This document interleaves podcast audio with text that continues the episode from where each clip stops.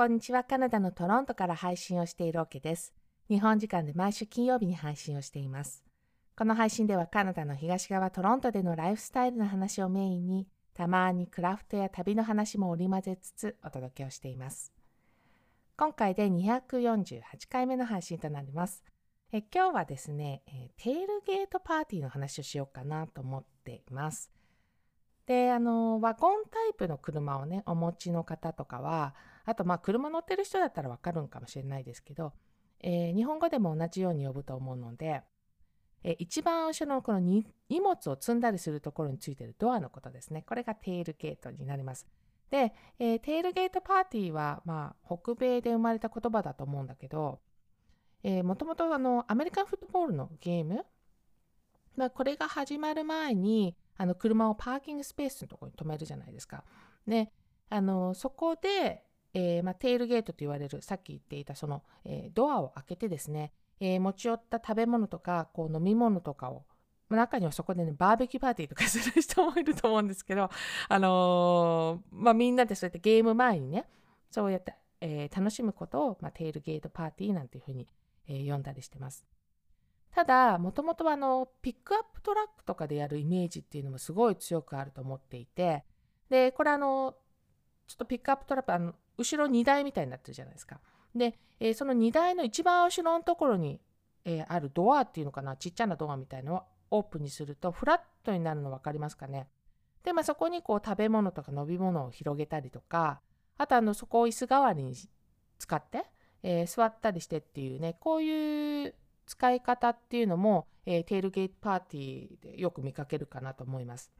まあ、どっちにしてもこう車のお尻同士をねくっつけてやるパーティーですよね。ね、そういうワゴンとかピックアップトラックの車のお尻をくっつけてやるパーティーだと思います。さっきアメフトって言ったんだけど、すごい、そのイメージはすごい強いと思う思います。だけど今はこう野球とかサッカーの試合とかね。で、今全然シーズンじゃないですけど、あのトロントだとアイスホッケーとかね。ただアイスホッケーはすっごい寒い時とかだったら難しいと思うよね。マイナス何十度とかだと難しいので。なので、まあシーズン始まりとかだったらありえるんじゃないかなとは思います。で、まあ、そこから発生してですね、なんか子どもたちのイベントの観戦こういうところもありかなと思います。例えばね、子どもたちがこう野球チームに入っていて、週末にこう試合やりますよみたいな、あの公園とかの野球場とかでね、えー、試合やるよみたいな時に、えー、親御さんがこう集まってきてですね、まあ、テールゲートパーティーをしながら子どもたちのこのゲームを観戦するっていうのも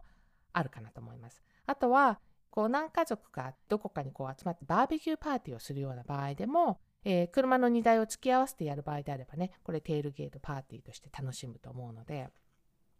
で、今日のあの冒頭に載せている写真はね、全然テールゲートパーティーではないですね。なんだけど、あのイメージ伝わったらいいな、こんな風にまあ、後ろのテールゲートを開けて、えー、セッティングするんだよみたいな感じで、えー、撮った写真なので、で、まあ、こういう形で何台も集まってですね楽しむ感じだと思います。でちなみにこの時はこの荷台をですね朝食をいただくテーブル代わりに使い その後あの仕事場のコーヒーを置くサイドテーブルとしてそこであのしあのコンピューター持ってって作業したのでコーヒーを置くサイドテーブルとしてね利用しましたね。テールゲートパーティーではないけど、えー、こんな使い方もあるかななんて思います。248回目の配信は北米では馴染みのあるテールゲートパーティーのお話をしてみました。最後まで聞いていただきどうもありがとうございます。また次回の配信でお会いしましょう。カナダ・トロントから OK でした。